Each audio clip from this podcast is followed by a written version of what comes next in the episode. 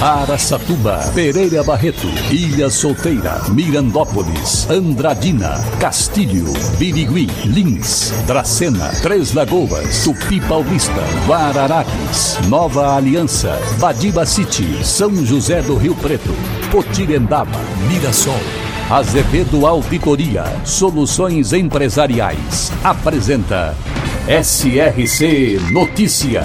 A informação para mais de 3 milhões e meio de ouvintes. Apresentação Marcelo Rocha.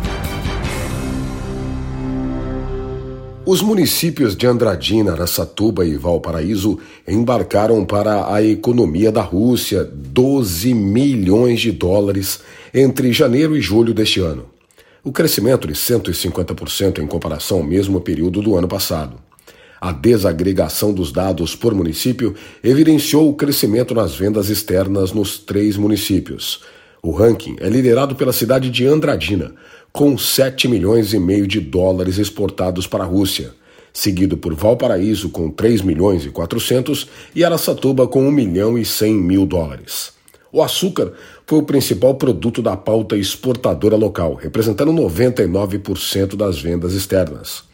Os dados são do Ministério da Economia e foram compilados pela plataforma Observatório Econômico, indicadores para o desenvolvimento local. SRC Notícia. Notícia. E os frequentadores do balneário de Três Lagoas terão mais uma opção de atividade e lazer no local. A Secretaria Municipal de Esportes realizou a entrega de um kit esportivo à administração do balneário para ser utilizado pelos visitantes.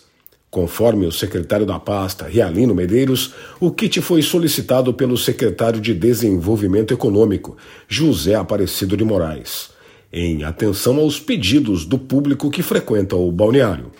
O kit contém bolas de futebol, vôlei, basquete, futsal e também rede. Para utilizar os materiais, o cidadão deve solicitar à administração do local preencher um termo de responsabilidade mediante a apresentação de documento com foto. O balneário municipal funciona em Três Lagoas diariamente, das 6 da manhã até as quatro da tarde.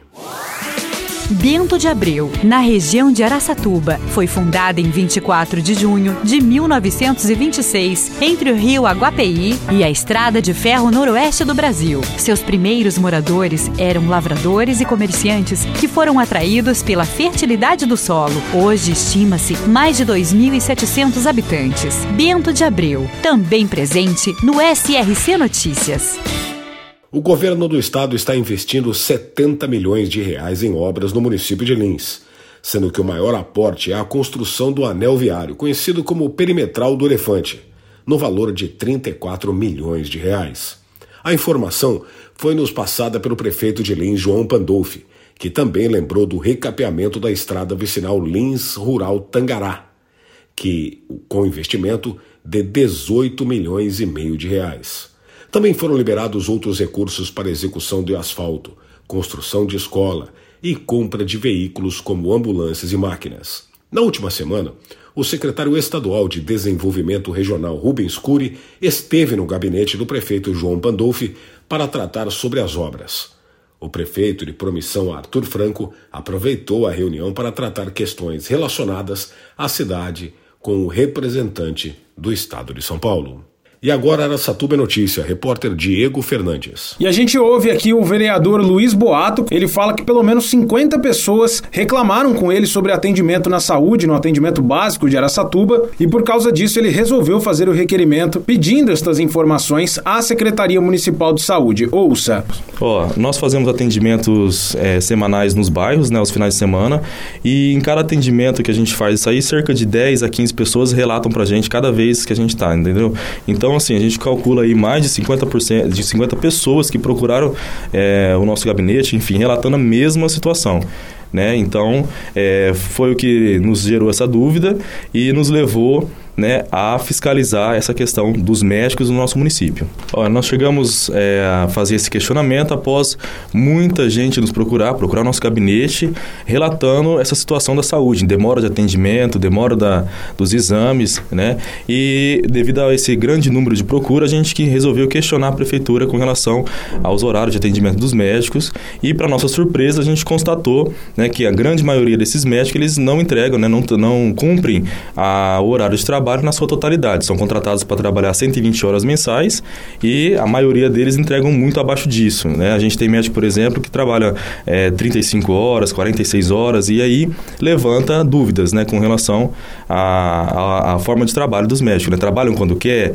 Né? Será que é, é, a Secretaria de Saúde tem ciência disso? Né? Permite uma situação dessa? Então, levou a esse vários questionamentos e a gente vai dar continuidade agora no nosso trabalho. Segundo o vereador, um novo requerimento será feito e levado à votação na Câmara de Araçatuba para saber se a Secretaria de Saúde tem ciência de todos esses problemas que estão ocorrendo. Ó, a gente está terminando de fazer esse papel de fiscalização, né, que é um papel que a gente tem se dedicado bastante, fiscalizar os atos do executivo, fiscalizar a máquina pública, enfim. E agora nós vamos tomar providências, vamos fazer um novo requerimento questionando a ciência da Secretaria de Saúde, a ciência né, da Prefeitura em si, e nós vamos é, dar encaminhamento né, é, no Ministério, Ministério Público para que sejam tomadas providências né, cabíveis diante dessa situação. A reportagem questionou a Prefeitura sobre estas informações, mas não obteve resposta até o momento. Diego Fernandes, SRC.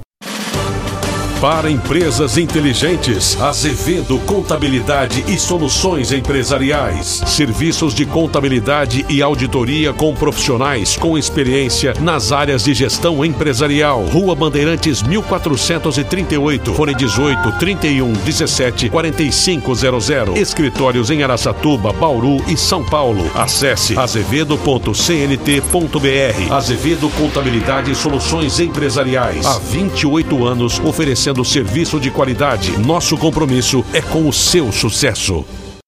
As obras de recapeamento da vicinal que liga Mirassol ao distrito de Ruilândia segue a todo vapor.